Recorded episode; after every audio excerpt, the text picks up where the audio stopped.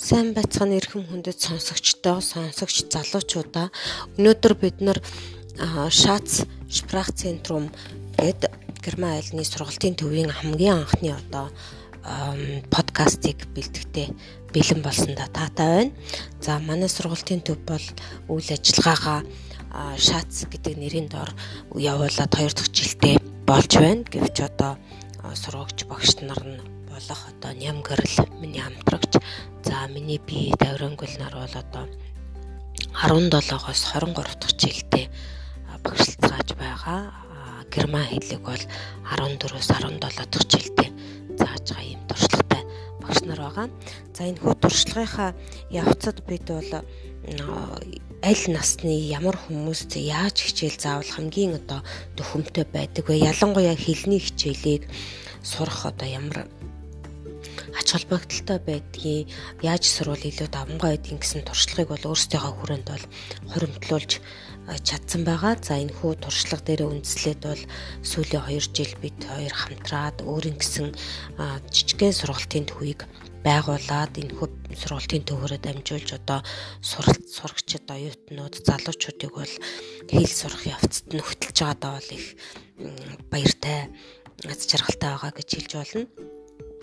За герман хэлний хувьд бол бас монголчуудын хувьд бол нэгэн өвөрмөц хэлүүдийн нэг маа бид бол авиастай хүмүүсээс гадна маш олон хэлийг бол сурах тийм чадвартай хүмүүс байдаг. Ер нь монгол хэл өөрөө их уянгалаг, яруу, утга зохиолын хэллэг, үгийн баялаг сайтаагаас гадна бол одоо сурахад их амаргүй хүнд хэлнүүдийн нэгд ордгоороо бол бас бусад хэлийг бид нэр сурахад их хялбар байдаг болов гэсэн бодол бол надад байдаг миний хувьд. За ингээд бид бол сүүлийн жилүүдэд түгээмэл одоо 80 90-ад оны үед бол орс хэлийг хүн болгон мэддэг байсан бол өнөөдөр үр хүүхдүүд маань бол англи хэлийг бол түгээмэл мэддэг болж эхэлж байгаа. А гэтэл хүүхдээ гадаадд сургах, гадаад улс орны соёл зан заншил боловсролыг эзэмшүүлэхэд бас ихээхэн чухал үүрэгтэй байгаа улсуудын нэгт бол одоо Европ ялангуяа Герман улс орж байгаа. За Германы боловсрол бол үн төлбөргүй гэдгээрээ бол бусдыг уриалан дуудаж байдаг бол одоо тухайн боловсролыг олж явахад герман хэл нэлийн чухлаа. Гэдэг дээр одоо эцэг эхчүүд бас суралцагчид өөрсдөө ч гэсэн ихтгэлтэй болсон. Тиймээс герман хэлийг өнөөдөр судалдаг оюутан сурагчид бол өдөр ирэх тусам одоо нэмэгдэж байгаа.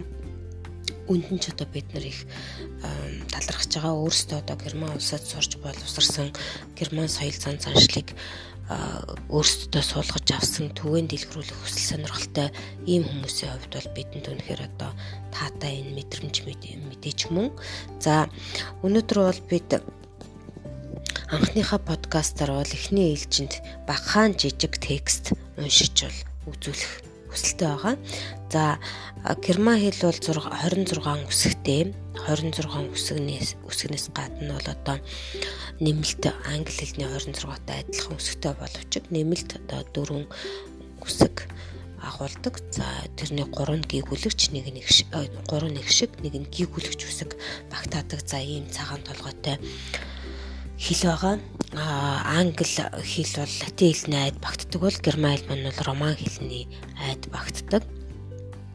Дүрм журмын хувьд бол жаахан мэдээж англиас жоохон өөр хүмүүс бол бас харьцуулах гад байдаг. Англиас дамжуулж одоо герман сурах гад ингээд байдаг. Гэхдээ анхнаас нь одоо бол германы одоо ром хэлний гаралтай гэдгийг нь ойлгож байгаад цаашаа явах юм бол мэдээж нэлийн илүү өөрсдөд нь ач холбогдолтой байх баха.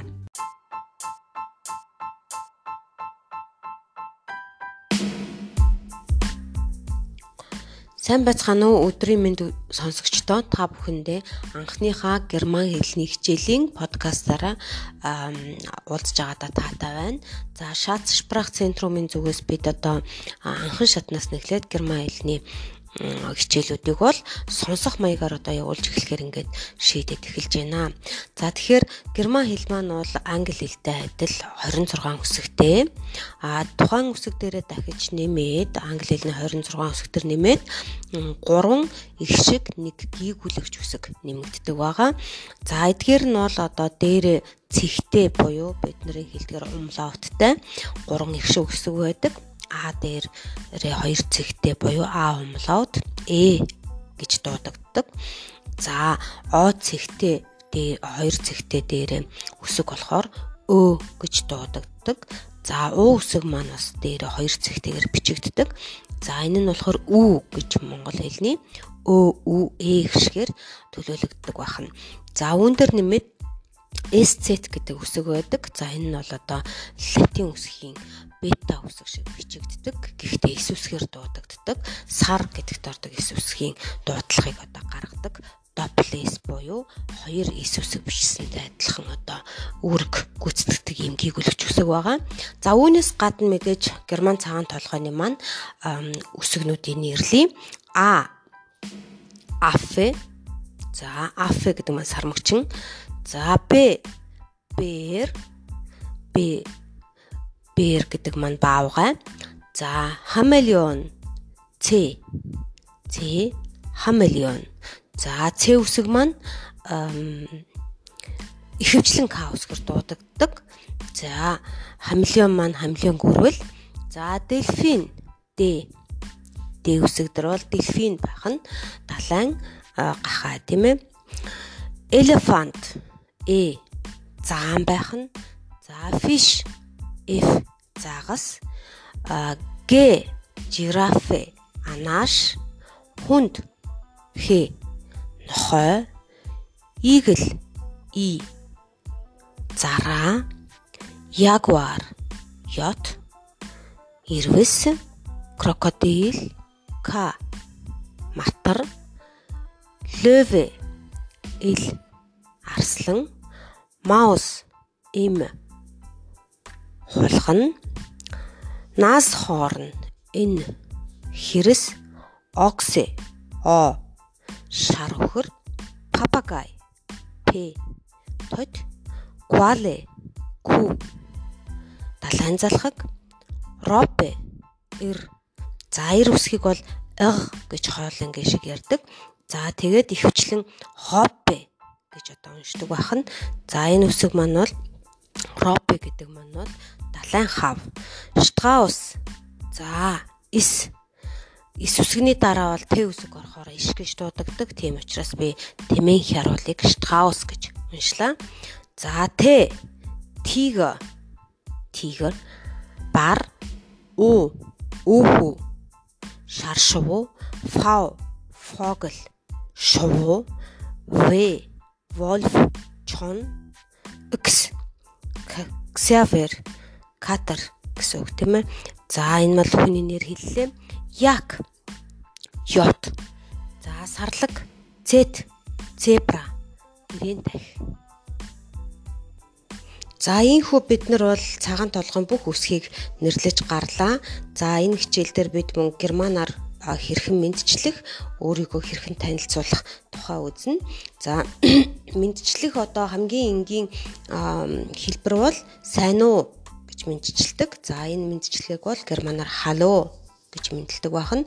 За өдрийн мэд гэж мэдлвэл guten tag өдрийн мэд guten abend орой мэд guten morgen өглөөний мэд gute nacht тавтай нойрсорой schlaf gut сайхан амраарай гэдэг үгнүүдээр одоо бас мэдчилж салах ёс хийдэг байна.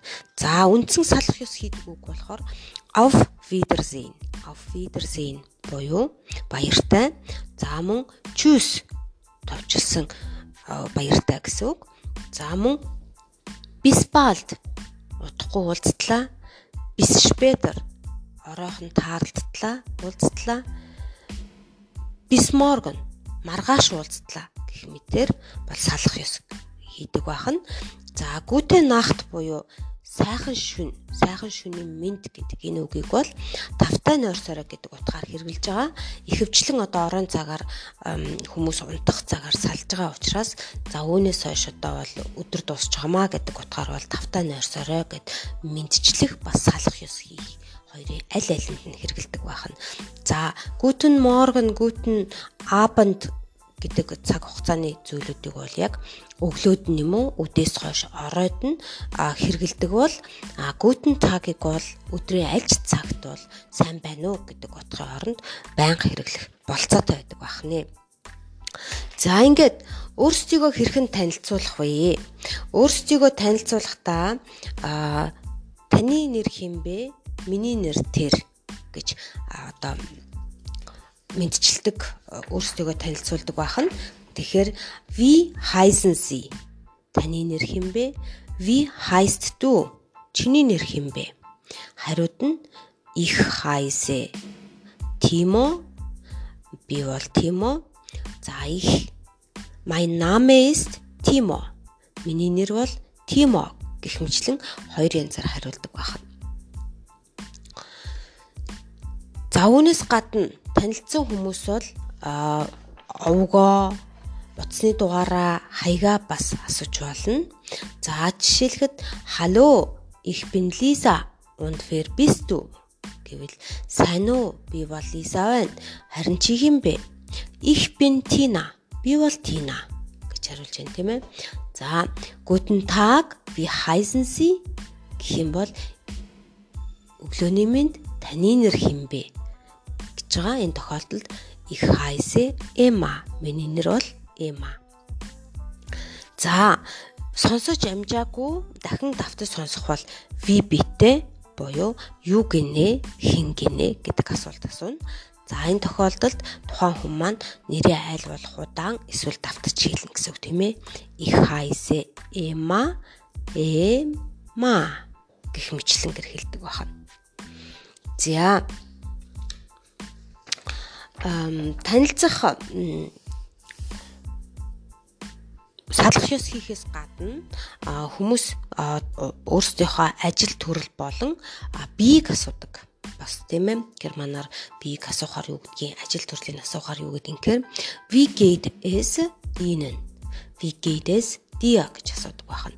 За чиний юмнууд зүгээрөө чиний юмс сайн явж байна уу утгаар асууж байгаа. А энэ бол юмс гэдэг тэр утгыг өгүүлж байгаа энэ зүйл энэ эд зүйл гэж асууж байгаа зүйлд бол хүний эрүүл мэнд байж болно, ажил төрөл байж болно, тухайн өдрийн ааш араншин зам байдал бас байж болно гэсэн үг. За энэ тохиолдолд юу гэх вэ гэхээр sehr gut, danke und ihnen und dir гэх мэтлээ асууна. Баярлалаа, маш сайн. Харин чинийх, харин таних гэрүүлээ асуудаг байхад. За данке гүт баярлалаа сайн. Сэ гүт данке. Маш сайн баярлалаа. Искет дажгүй давгүй зүгээрээ гэсэн утгаараас хариулж болох нь.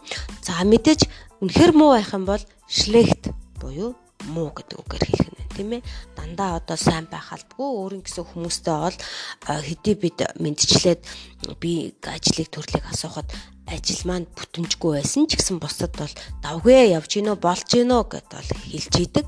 А гэхдээ өөрийн гэсэн найздаа үнэхээр дотн хүнтэй бол үнэхээр болохгүй байгаа юм а ярьж болдог тийм ээ. Тэр тохиолдолд бол скетчлэгт тий мегетчлэгт миний би муу байна.